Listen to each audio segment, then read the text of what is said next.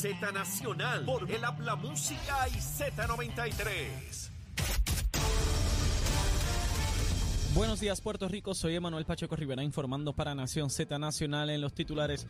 Ayer domingo el senador Juan Dalmau Ramírez aseguró que los ataques en contra de la alianza que concretó el Partido Independentista puertorriqueño con el movimiento Victoria Ciudadana son muestra de que el bipartidismo tiene los días contados.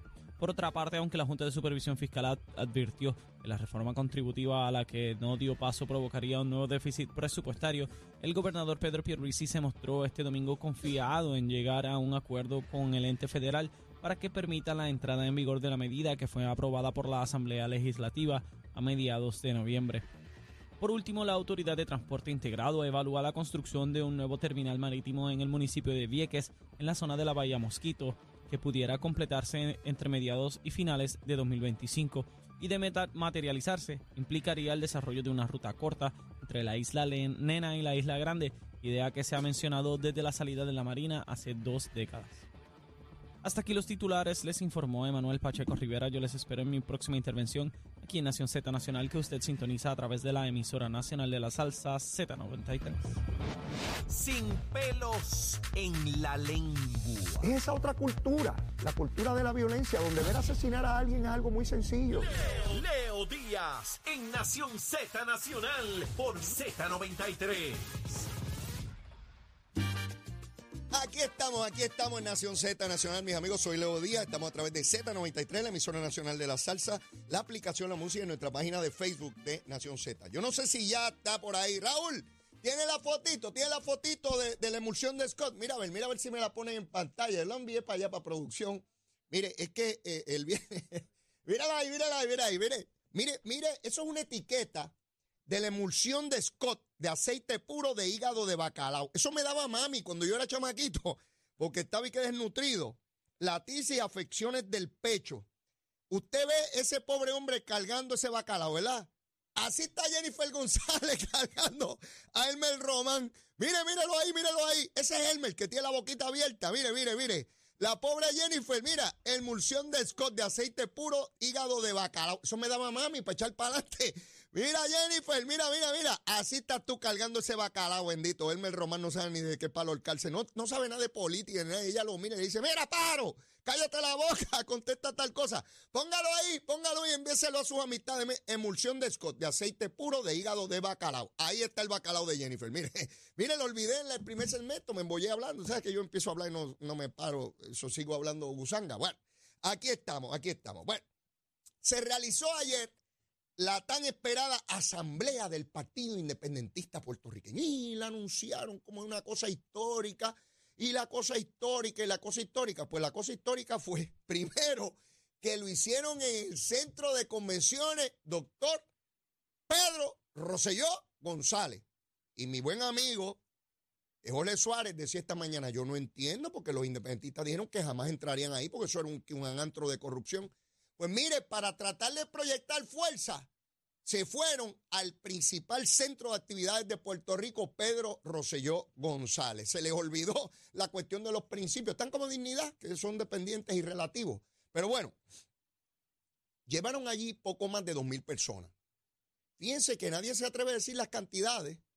Pusieron la silla, habían sillas vacías allí, no había nadie de pie y sillas vacías poco más de dos mil personas. Esa fue la gran asamblea que iba a revolucionar y la patria nueva y la patria vieja y la patria sentada y la patria acostada y todas las patrias esas. Mire, mire con el machetito, con la daguita lejos. Con el machete nos la darán. Y allí presentaron sus asuntos, llevaron a Rubén, ¿verdad? Para hacer alusión al siglo XIX y pararon a Rubén allí y dijeron que la independencia la están luchando desde entonces, que han logrado unas cosas. Y nuevamente eh, eh, Juan Dalmau es el candidato a la gobernación por tercera ocasión. Fue candidato en el 2012, en el 2020 y ahora es candidato otra vez. Yo debo suponer que él es el calco, el facsímil razonable de Rubén.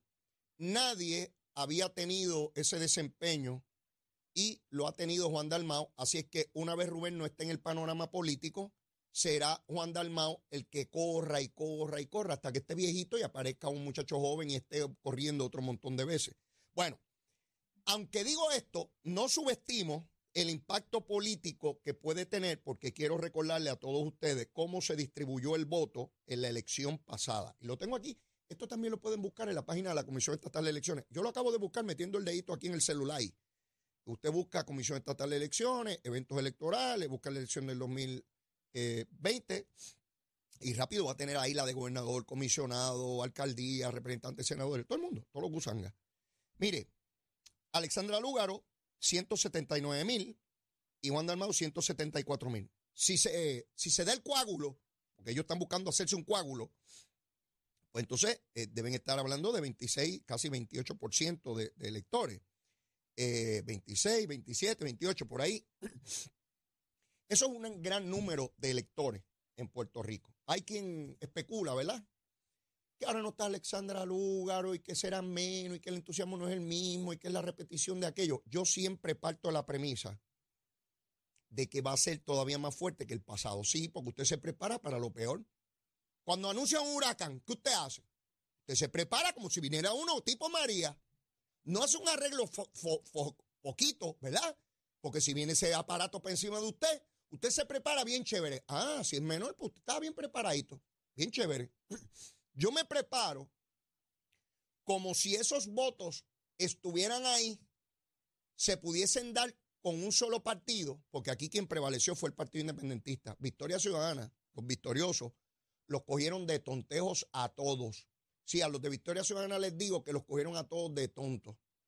Eh, Rivera Lacén, que es de las personas más valiosas de ese partido, la mandaron para comisionada donde no va a salir electa. A Betito Junior lo cogieron de tontejo y lo mandaron para Bayamón donde no va a salir electo. O sea, los que tienen posiciones los mandaron al cadalso a que se liquiden. Por lo único que Victoria Ciudadana está apostando es a ver si sacan a Manuel Natal alcalde. Más nada, ahí no hay más nada, no hay más nada, no hay más nada. Así es que Juan Dalmau cogió de tontejo a Natal. Sí, lo cogió de bobo. Lo cogió de bobo porque Natal tampoco gana en San Juan. Y ahora con esa obra de Miguel Romero ahí, tiene hasta votos de popular y de independentista. Está malo eso, Natal. Natalito, levantaste, papito. Está durmiendo todavía, canto de vago. Estaba. Párate ya de la cama esa, ponte a trabajar. Que para ganar San Juan hay que fiscalizar y hacer cosas. No te creas que esto es nada más que pedirle cuotas a la Unión para que te paute anuncios con, con gafitas de esas este, Men in Black. No, no, no, papito. Hay que trabajar y fajarse, ir a las comunidades. Esto no es de lejos. Hay que abrazar a la gente y entender los asuntos y los problemas. Esto no es de arriba, superestructuralmente, como te gusta a ti en la universidad, poniéndole carne de, de perro a los policías. No, no, no, no, no. Hay que fajarse ahí. Hay que entregarse ahí bien chévere. Juan Dalmao intenta reproducir o aumentar el voto que tuvo la vez pasada. Apuestan a eso. Y el movimiento estadista tiene que bregar con eso. Ahora, el mensaje que ya llevo dándole algún tiempo a los populares es que el Partido Popular no tiene la fuerza para combatir eso. Este no es el Partido Popular de hace 25, 30 o 40 años, no.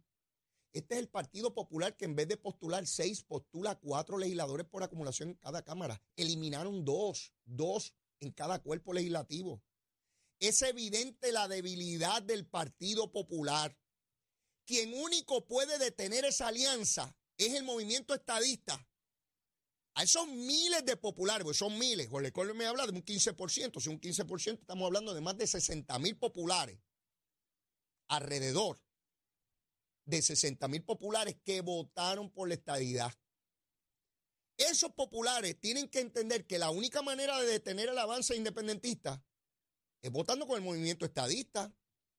Si se dividen, siguen avanzando. Pues no estén con la lloradera. ¡Ay, qué ha pasado aquí, Dios mío! ¿Cómo es posible? Esto era imposible hace años. Sí, pero ahora es posible. Porque las cosas cambian. Y tenemos una masa de personas que sencillamente se han comido el discurso de que esta gente viene a hacer una cosa maravillosa y que todo el mundo va a tener una gran salud y que todo el mundo va a tener salarios de 100 mil pesos y todo el mundo va a tener casas gigantescas y que todo va a estar perfecto. Sí, hay gente que se come ese discurso. Yo veía ayer independentistas escribiendo eso. Sí, porque yo e, en el imaginario, ¿sí? con el imaginario. Es con toda la ayuda del gobierno federal y mire las complicaciones que tenemos, imagínense sin esa ayuda. Sí, yo los quiero ver a ellos, son los primeros que se montan en un avión y agarran el machetito y se van como Gutiérrez Con el machete nos la darán, pero en Chicago. Sí, con el machete nos la darán, pero en Chicago. Vino aquí dos o tres días, cogió dos o tres tapones aquí en el área metropolitana y se alargó. Se para el, frío ese infernal que hace allí en Chicago. Yo no podría vivir en Chicago jamás. Es un frío allí que le congela a uno todas las partes. Sí, eso no, no hay manera. No hay forma. Yo, no, no, no. Yo soy como las iguanas. Yo soy de, de, de, de, de, acá del trópico. Me gusta el calor. Esa cosa de mi hermano. Pues allá está, con fotos de albizu, buen vino, queso, queso. Eh, eh, eh, olvídese, bien chévere. Y con el machete no la darán, pero metido allá, los diásporos. Sí, mucha independencia desde allá. Y que nosotros nos fastidiemos acá, porque ellos para acá no vienen, vienen de visita. Y ponen, un cuatrito por ahí, cantan verde luz, bendito el topo, espero que esté bien. Este, cantan verde luz, levantan el puñito y ya son patriotas. Y se acabó. Y los demás que se lo lleve quien los trajo. ¿Eh? Pues se dio la asambleíta con dos mil y pico. Fíjense que no hace mucho alarde de la cantidad de gente que fue. Sí, porque hicieron. Mire, esos son cuentos de camino. Y no estoy diciendo que esos son los electores que son. Ahora no se comparen con las del PNP. Porque si eso fue una asamblea, la última vez que el PNP tuvo una asamblea fue hace unos meses y fue en el Coliseo Roberto Clemente, lo llenaron completito. El día que llenen el Roberto Clemente, pues entonces hablamos de asamblea. No estoy hablando ahora de votos, estoy hablando de asamblea, de congregarse, de convocarse, de reunirse.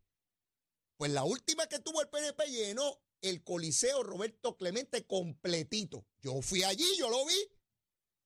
¿Eh? Ah, que llevaron más gente que el callejón que, Jennifer eh, tenía gente allí en Miami. Ah, seguro, más que en el callejón sí. Sí, tenían pues, dos mil y pico de personas. Ya le dije, Jennifer tenía como doscientas y pico, trescientas personas. ¿Verdad? Pero también era una radicación, no era una asamblea. Digo, yo no creo que ella pueda convocar ninguna asamblea, pero vamos. Las cosas por su nombre, ¿verdad? Si es una asamblea, asamblea, y si es radicación, es radicación.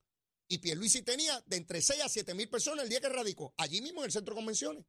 Así que vamos a dejarnos de gusanguería, pero otra vez, el resultado lo vamos a ver en las elecciones.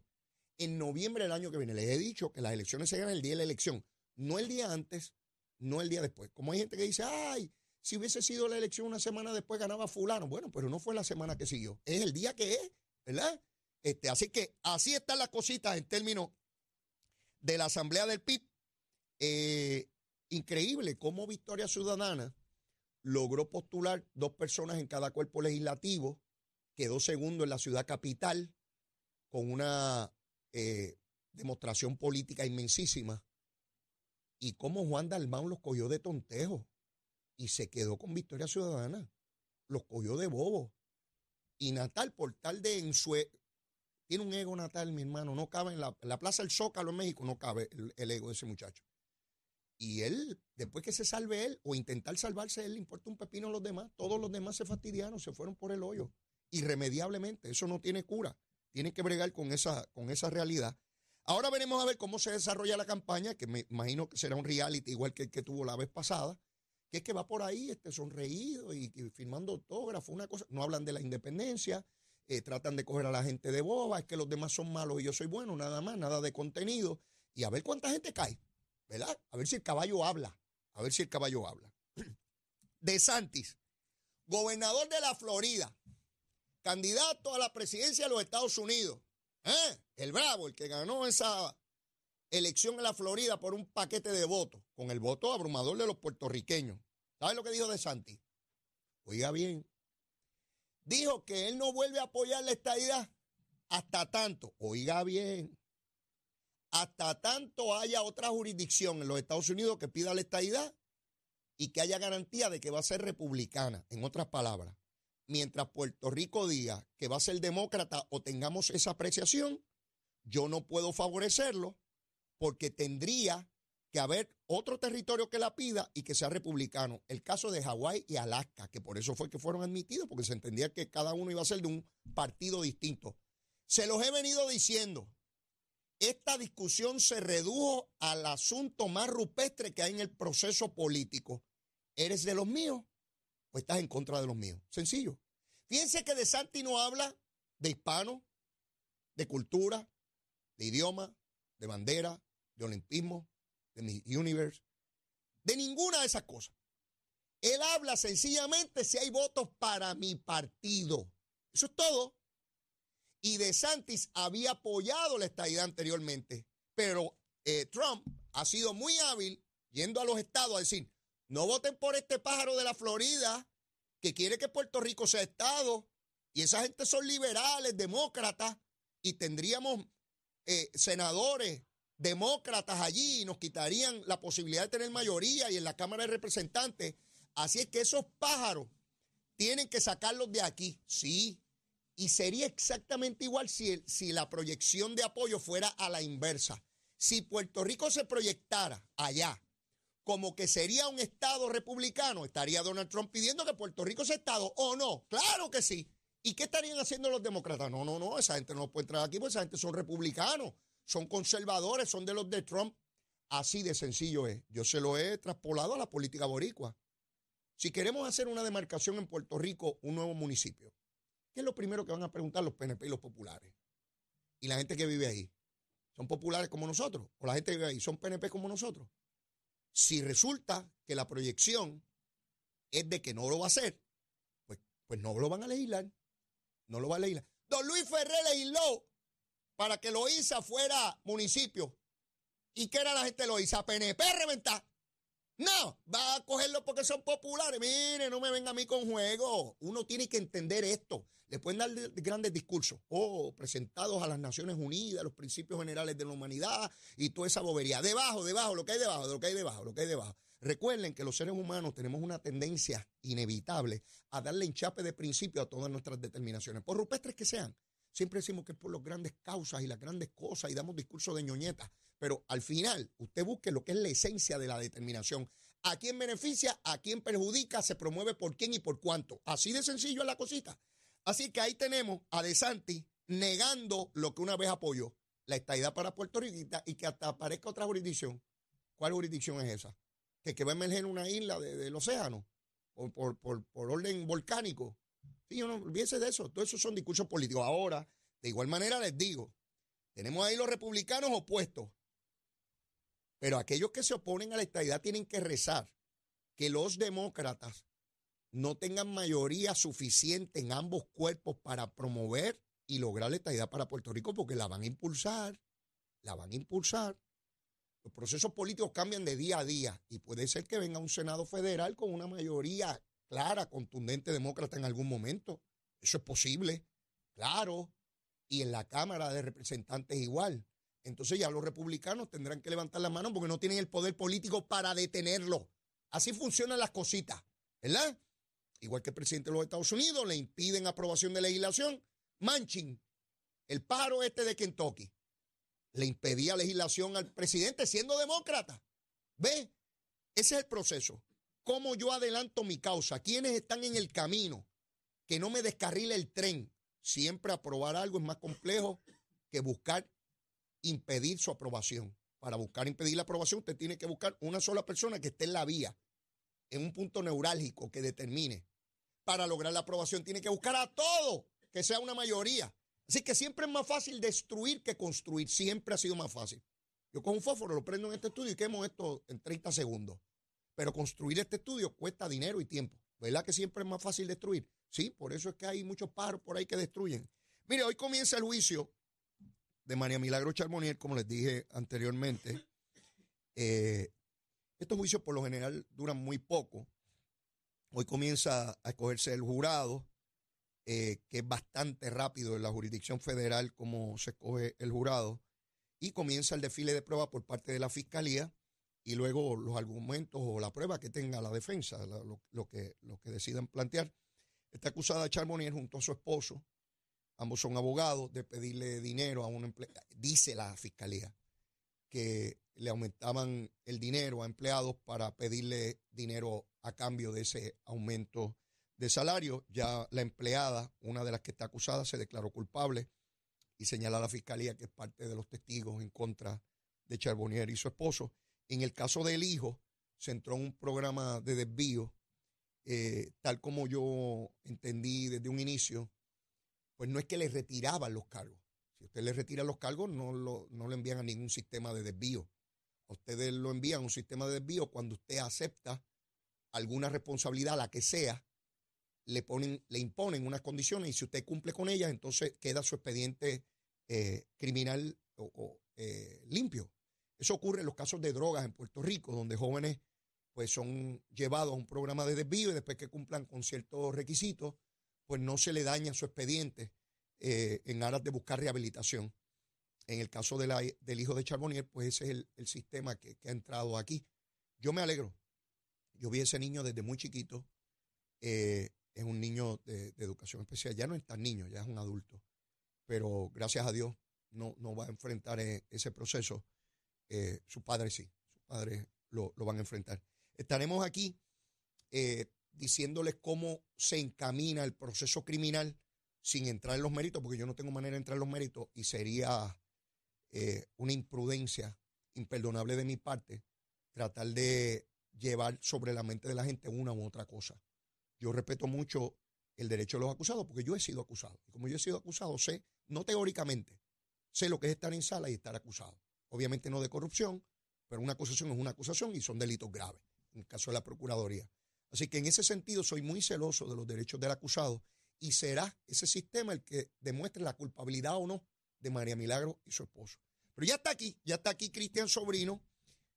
Tan pronto vengamos de la pausa, venimos a quemar el cañaveral con él. Lo veo como un poco estropeado. Vino con, dice Cristian Sobrino, el suéter. Eh, eh, Ah, que va a hacer ejercicio. O sea, que cuando ustedes lo vean así estropeado, que va a hacer yo no ejercicio. estoy estropeado. Este, bueno, ya usted, deje que lo ponga la pantalla. Mírate a ti. Este, bueno, yo, yo nací estropeado. Ah, no, ya veo. Esto, yo, yo nací estropeado. Venimos ya, mismito, aquí en Z93. Llévatela, chamo.